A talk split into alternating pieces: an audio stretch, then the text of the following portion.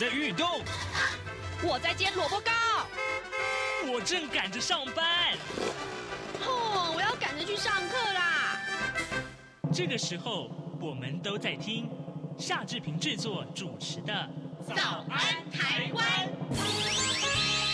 早安台湾带给你最热门的时事访谈，最感动的人物专访，最直接的民意表达。对，让我们一起收听《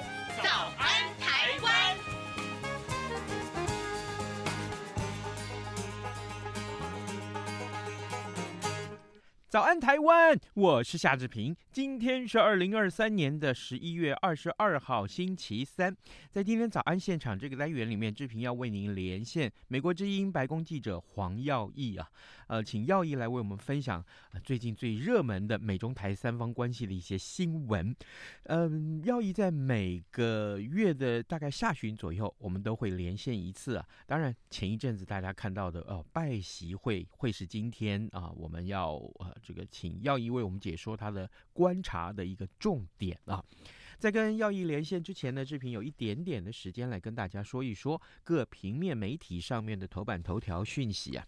首先，我们看到《自由时报》上面呃所披露的消息是，登记参选正副总统抢头香啊，赖萧佩啊，昨天到中选会去完成了登记啊，这是第一组的登记的正副总统搭档。赖清德他强调说，他跟肖美琴啊，呃的参选啊，是代表信赖台湾的国家方向，两个人将会竭尽所能，让台湾在稳健的道路上走入国际，不走回一中的老路。赖萧两个人身上都别上了“选对的人，走对的路”的这样的徽章啊，展现带领国家的决心。赖清德说呢，啊、他跟萧美琴搭配参选啊，两个人都具有国家的使命感。他从政二十七年以来，决心从来没有改变过，守护台湾的意志更加的坚定。而萧美琴从美国哥伦比亚大学毕业呃之后，就回到了台湾，从基层做起。两个人都是非常热爱这个土地，也热爱这个国家，那么也会竭尽所能的守护台湾，促进民主、和平跟繁荣。这是自由时报为您所关注的话题。另外呢，我们来看看，哎。呃，这个蓝白河这个话题还是非常受到大家瞩目啊。联合报跟中国时报今天依然是把它放在头版头条，为什么呢？我猜是因为可能是呃，之前朱立伦讲到说，今天二十二号是最后期限了啊。那么总统呃大选的的登记倒数啊，礼拜五就要截止了。民进党的赖萧佩昨天登记了，那蓝白河却濒临破局啊。国民党总统参选人侯友谊昨天下午举行记者会，他呼吁啊，民众党。党的总统参选人柯文哲要重回谈判桌，而检视九份民调，回到没有走完的最后一里路，尽全力去促成蓝白合。国民党原定在今天中常会宣布啊、也也宣布延延后，在本来今天要召开的。那么柯文哲随后就回应说，多撸两次啊，结果会不一样吗？啊，这是个问号。那至于是不是接受重新协商呢？柯震营今天上午将会由竞选总干事黄珊珊举行记者会去宣布。所以呢，也许今天呃中午之前就会有一个结果。呃，柯文哲昨天中午还致电侯友谊啊，那么侯友谊下午四点举行了临时记者会。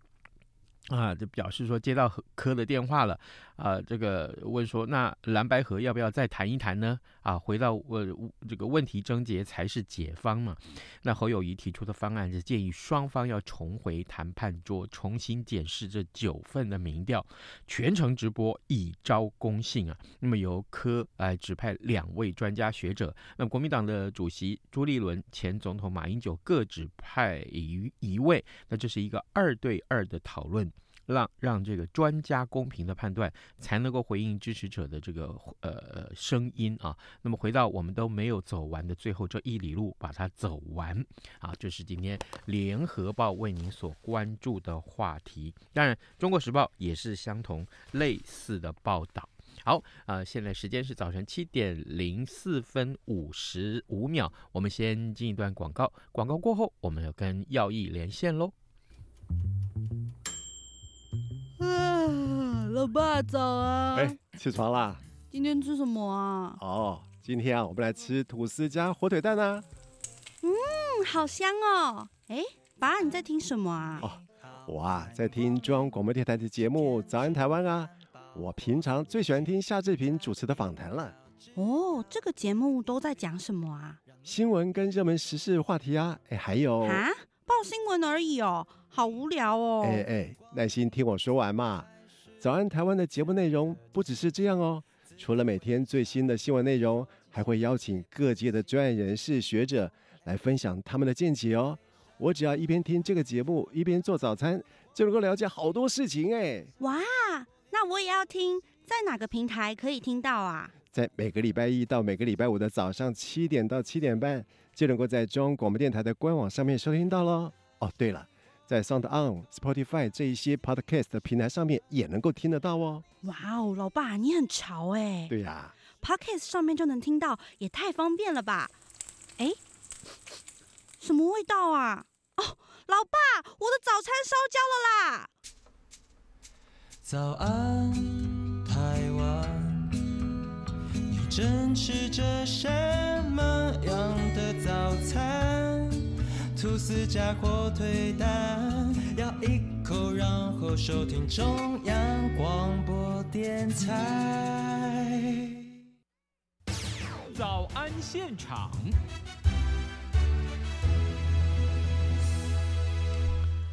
这里是中央广播电台台湾之音，您所收听的节目是《早安台湾》，我是夏志平。此刻时间早上七点零六分五十四秒啊，各位，我们要为您连线美国之音白宫记者黄耀毅，我们请耀毅来为我们解说最新最重要的呃美中台三方关系的新闻。耀毅早安，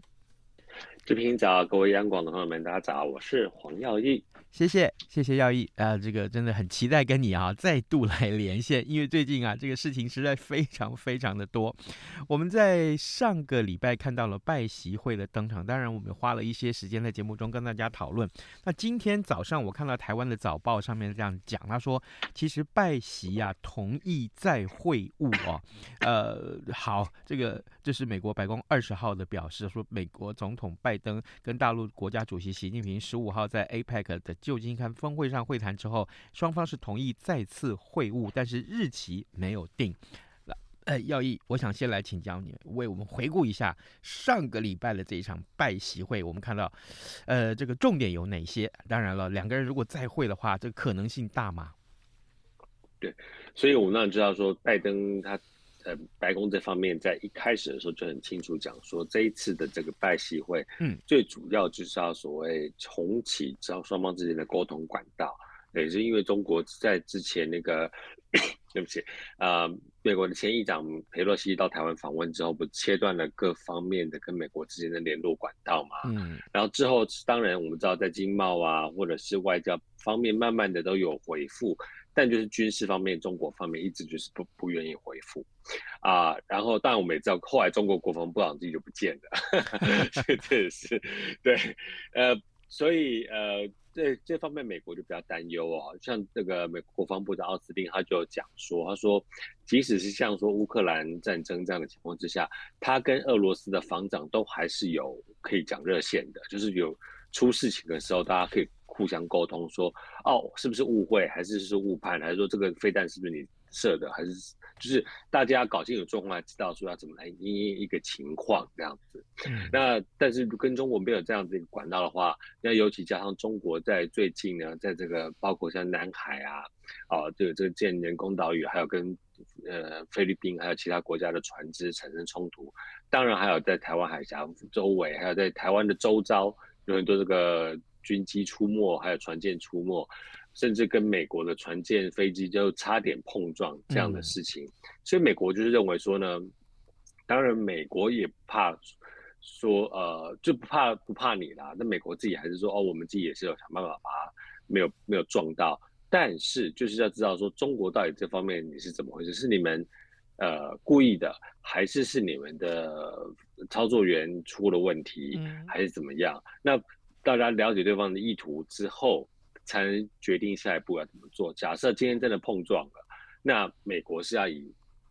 报复的方法来回应，那要多强度的报复，那这个都是要说双方有一个沟通管道之后了解情况，美国才能做出这个这样子的决定。所以呢，拜登总统在这个拜习会之前就已经很清楚的说，就是希望把这个沟通管道都恢复起来。嗯、那么这次呢，果然是结束了之后就说好。两个一个很两个很大的议题啊啊，其中一个就是说军事管道现在已经要恢复了。那这个呃，美国国防部长奥斯汀啊，他也已经说了，他说，但也蛮妙的，他说好，那等到你们新的防长出炉之后，我再跟他会晤的。嗯，所以现在当然还不知道中国的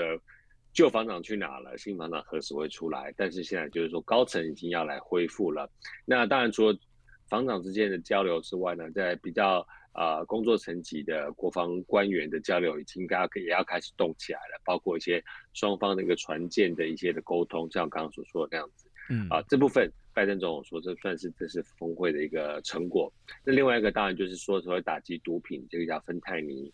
嗯，那中国很多的芬太尼的这个呃原，其实很多美国在美国市面上的这个芬太尼，很多人是其实它是一种药物，但是它会造成一些成瘾的。呃，止痛药物它成瘾的一个效果，很多人也因此呃上瘾或致死这样子。嗯、那所以它很多的原物料，其实芬太尼很多是从墨西哥流进美国的。那但是它的原物料很多是从中国跑到墨西哥去的，哦、所以他就是说希望从中国这方面先把这个来源先掐断。这样子的话，在墨西哥那边他们当然也会继续打击气毒，但是就是说在中国这方面希望能够配合。那在这方面也获得习近平的这个。同意说好，双方一起来做这样子。嗯、那甚至拜登总统在今天呢，十一月二十一号星期二的上午，就在白宫举办了一个活动，就是在讲打击这个芬太尼啊，还有照顾美国人家庭的一个活动。在当中，他也特别提到说，哦、啊，今天我们可以来继续这样做这个打击毒品的这个做法，就是上个星期我跟习主席啊两个人谈的一个成果。所以对拜登来说呢，的确说。这一次的两个重大成果，就是把啊、呃，第一个打击毒品，第二个这个芬太呃，第二个这个军事沟通管道也重新再打开来。那当然，刚才您也提到，就是说呢，嗯，接下来说双方是不是还有可能会再会？但我们知道说，拜登总统在这个结束之后也特别讲了一句，他说呢，接下来他跟习近平之间的这个热线也是完全恢复了。嗯，他说，当我们想要跟对方讲什么，就随时拿起电话就可以讲。所以呢，他他也是希望说双方的沟通要能够面对面直接沟通。所以下次的会晤当然也是有可能，看看还有什么样的一个峰会的机会，那就有可能说会再来见面这样。嗯、好，呃，各位听众，今天早上志平为您连线访问美国之音白宫记者黄耀毅啊，我们先请耀毅为我们来看一看在拜习会上面的两个重要的成就，一个就是呃芬太尼这个药品的管制。另外，当然，呃，美中要恢复军事的这个沟通管道。可是啊，呃，在台湾啊，我相信这个所有的媒体啊，所有的我们的听众其实也很清楚，呃，那一天新闻出来的时候，大家都把这个所有的焦点锁定在。习近平的谈话上面，因为习近平呢在对拜登呃解说有关于这个拜登请请问他呃问了他这个呃有关于这个对这个台湾的武力侵犯的问题，但是拜登呃这个习近平的说法让所有的媒体都把它放在头版头条，也就是说呃习近平说了，他说啊二零三七二呃二零二七或二零三五中共要武力犯台这件事情，为什么没有人跟他讨论过？所以。呃呃，耀毅，我想请教你啊，呃，就当然我们我们在这个新闻领域都这么多年，你怎么去看待呃习近平的这个说法？还有呃，大家也很想想要知道，就是说美国媒体一般对于这件事情解读如何啊？这个关注的程度又如何？嗯，所以其实他讲的那两个日期，好像我我印象中本身也不是在讲说中国要五日翻台的日期。而是美国的一些啊美国的军方，还有一些智库的分析说，中国在那个时候会拥有能够武力犯台的军力。嗯，那所以拥有能力跟是否有这个意图，或者是能够去做啊，这个两两点是不一样的。当然这也是非常有趣，就是说习近平自己自己提出来讲这两个东西。但很有趣的是说呢，他呃，通常中国。尤其像你像中国国家主席习近平，他在讲台湾的时候，他也是通常他的态度都要是很强硬的，说哦，这个是怎么讲，这是我们的一部分啊，什么一定要统一啊，这样子。那当然，他这次也讲了，就是说，呃，因为拜登是一贯美国的立场嘛，希望是和平解决两岸之间的纷争，然后这个美国是美国自己的一中政策，不支持台湾独立，但是会基于台湾关系法、哈六项保证啊，还有上海公报等等。来做这样子的双边的斡旋，嗯，那习近平反而呃没有很强硬，他只说呢，他说，呃，这个没错，他也是希望说哪些能够和平的解决，但是也不排除在某些情况之下会动需要动用到比较强硬的手段，所以他也没有承诺放弃武力反台，然后之后他才来讲到这两个日期，就或者两个年份这样子，嗯，那所以这也是蛮有意思，就是说。为什么他的他要以否认的方式来讲这个事情？如果他今他今天大可以不用去讲这个东西，嗯，那呃，另我可以去搭配到另外一个他在跟拜登讲话当中另外一个很有趣的事情，就是他也在聊天，在跟拜登在谈话的时候也特别讲，他说哦，他也有看美国的一些的报道或者是一些分析，就觉得大家对中国共产党很不公平，嗯。所以我觉得蛮有意思的，就是说他好像意思就是说，他每次他都有在关注美国方面的传达出一些对中的政策或者是说法，包括像我们刚刚讲的台湾或者是其他或者中共这样子，啊，他觉得不公平。那呃，好像一般来讲，他也不会这么的。这么的身段放这么软吧，就说啊，这是很不公平的，希望能够改进。这样通常都会直接骂了，有没有？中国的做法就是说，你们怎么样怎么样，你们都是欺华之心，怎么样怎么样。但这次他的态度却是这个样子，就让我想到说，其实有可能就是类似像拜登总统，其实在过去的一段时间，他其实讲很多次都讲了，甚至在会晤习近平的前一天晚上，他在旧金山参加一个这个选举造势募款活动的时候，也讲说。中国现在经济真的是遇上大麻烦，嗯，那我们知道中国最近当然很多报道出来说，哦，它不管是房地产的低迷，或者是年轻人的失业率，或者是很多很多股市，甚至我刚才在看到哦，今天的出来的《金融时报》一篇报道说，有百分之七十五的在中国二零二三年进入中国的股市的外资，现在都已经离开了。嗯所以这其实还蛮严重的，百分之七十五。所以或许中国的经济真的就是有一点说，呃，让习近平有这个压力，说那我身段可能要放软，不管是在呃各个方面，甚至连台湾问题方面，他都比较放软一点啊、呃。当然，我看到今天中国外交部发言人毛宁又被问到这个问题，他就坚持说中国经济是很好，不过当然他不不大可能会讲。中国经济不好嘛，但的确我们看得出来，拜登总统他就是一个心直口快的人啊，所以他也把这个经济大麻烦也讲了出来，所以看得出来呢，在这个台湾的方面呢，呃，习近平似乎在身段也比较放软。那另外呢，我们知道台湾的部分，拜登总统这边有针对两个。呃，议题来跟大家做讨论。嗯、那一个就是传统上的，主要是这个台海的和平稳定，好，所以一定要来保持。另外一个是因为刚好今年啊、呃，还有明年都是遇到台湾跟美国自己本身的总统大选。嗯啊、呃，那我们知道呢，其实中国它一直有在做所谓的认知作战，或者是影响大选，就是透过网络啊、呃，不管是在台湾或者在其他国家，或是在美国，像在上次选举的时候，其实。除了俄罗斯之外呢，这个美国方面情报部门也有发现，中国也是在这个网络上煽风点火啊，然后就是没有特定支持保守或者是呃呃自由或者是哪一个党派，但是他就是在网络上煽风点火，让大家这个分化变得更加的严重，嗯、啊，所以在台湾的大选上面，很多我看台湾政府也经常在说，大家小心一点。有一些的网络上的东西，你不能够完全相信，因为它可能是没有来源，或者是有心人散播的一些谣言，或者是错误的讯息。所以呢，拜登也特别告诉习近平，啊，他说，而且他说，他说我是在他我们最后快讲完的时候，他走之前，我跟他讲，他说，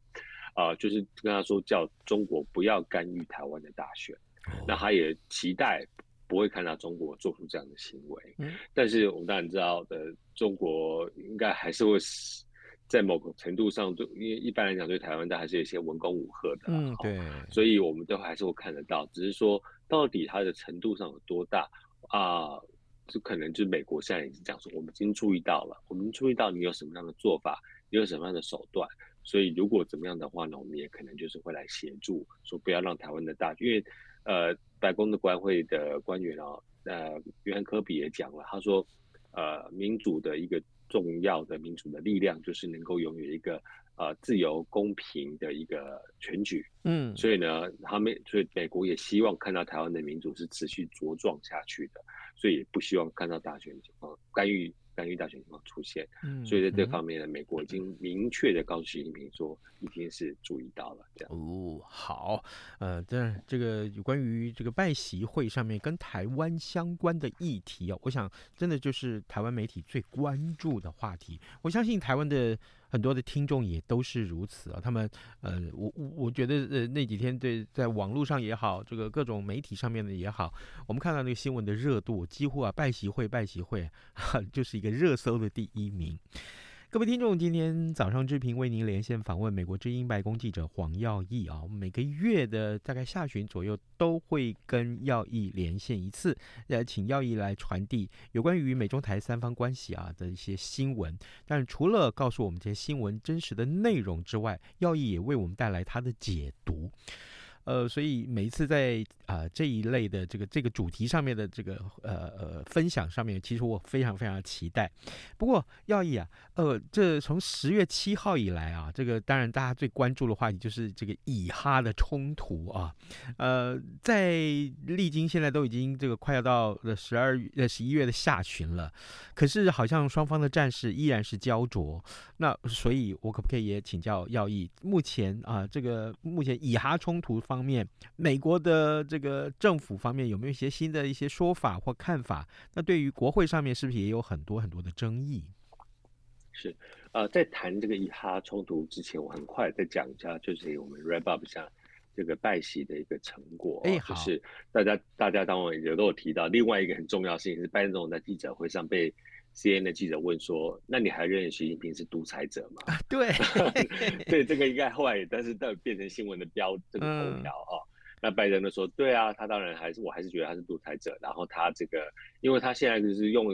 呃，他管理的一个共产国家，这个国家制度跟我们是完全不一样。嗯，那之后呃，国白宫国安会战略共同协调官约翰柯比就在记者会上。”呃，星期一记者会上被问了，嗯，又问到一次说，那拜登每次看他就会讲独裁者嘛？我觉得这个问题蛮奇怪，好像你不大可能看到人家就是就叫人家独裁者哦，他只是说你心里有这样想，但是他的科比的回应是说呢，他说总统给的是他被问了一个直接问题，他给了一个直接的答案，而且不会改变，因为那个就是一个事实，但是不意味着我们不要以更负责任的方式来跟中国以。来进行合作及竞争，所以这个其实也就是拜协会最后的一个总结，就是拜登已经很清楚的告诉你说，我跟你就是不一样的人，我跟你我我的国家跟你的国家完全就是在。观念上、价值观上、制度上面是完全不一样的，嗯、但是我们还是要来举呃有所谓的合作与竞争的一个关系。那在行前的一个白宫国安会的简报会上的一个国安会官员也直接讲了说，挑明说，他说在我们的有生之年，他真的就是讲有生之年，然后说 the rest of our life，嗯，中国我们会继续看到中国在世界舞台上扮演重要角色，所以我们一定要有。做一个负责任的大国，美国一定要跟中国来接触，要怎么样来管控这样的竞争，让竞争不会演变成了冲突。因为变冲突之后，两个世界上这个最强大的国家啊冲突起来，那其他人就吃不消。嗯，所以这个就是现任拜登政府的看法，就是说我就是认为你是独裁者，我你就是共产国家，你跟我完全不一样，但我们还是要坐下来谈，我们还是要合作。所以甚至有可能，你看拜登跟习近平还有可能。会再坐下来谈一次，所以这是我最最最后这种这个独裁者的一个说法，可以看到还有一个总结。那讲到以哈呢，我们刚刚看到了拜登他也提到了跟习近平提到很多国际的大事，包括像乌克兰、俄罗斯，当然以哈冲突也是其中之一。嗯，那美国是一直希望中国跟伊朗，我们在伊朗其实是哈马斯背后的一个支持者，希望中国与伊朗的呃是比较好的关系。去劝伊朗说，你不要再继续煽风点火，或者是帮助哈马斯扩大战事这样子。嗯，那呃，所以这方面跟中国会怎么做，当然我们还有待观察。不过呢，我们当然最近这两天也都看到报道了哦。那其实呃，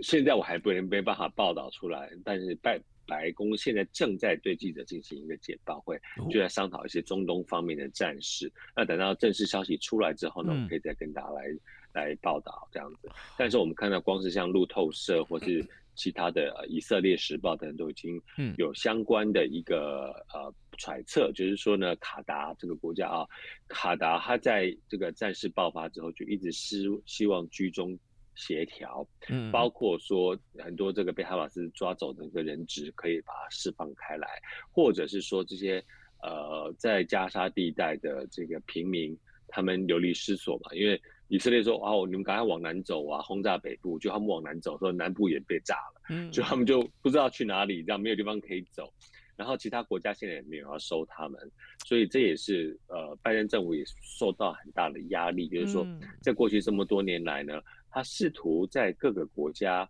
当中取得平衡，包括一些大的穆斯林国家，像是印尼、好马来西亚，还有这个中东的一些阿拉伯国家，希望说大家能够合作起来，然后来对抗所谓的抗中这样子。但现在这个因为以色列你完全他说百分之百相挺以色列的情况之下，导致这些国家现在都对美国非常的反感，嗯，甚至中国就有可能会因此趁虚而入。所以现在呢，美国国内的阿拉伯裔的美国人现在对拜登政府也是有很多的怨言。所以拜登现在也是呼吁说，我们第一个不反犹太，我不能反犹太主义，但我们也不能反阿拉伯或者是反伊斯兰，就是我们希望都没有这样的仇恨存在。那所以他在居中协调说，希望能够。在停火，然后能够把这个平民或人道救援的物资先送进去，或者是把人弄出来，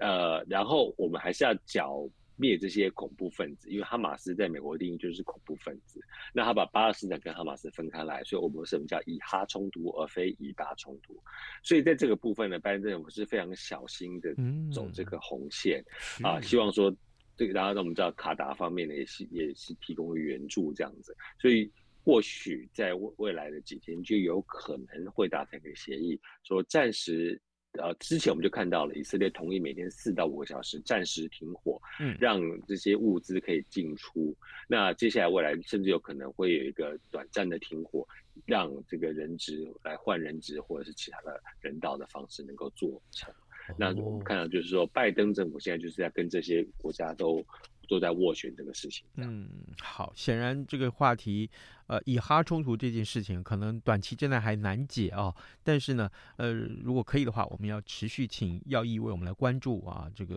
呃以哈冲突这个事情，因为毕竟这全球最瞩目的就是这件事情了。我们也今天非常谢谢美国之音白宫记者黄耀义跟我们的连线，耀义辛苦您了，谢谢，谢谢，谢谢，拜拜。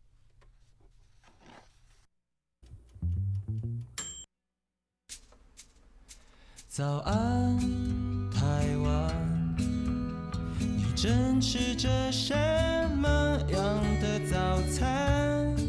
吐司加火腿蛋，咬一口，然后收听中央广播电台。早安，暴马仔。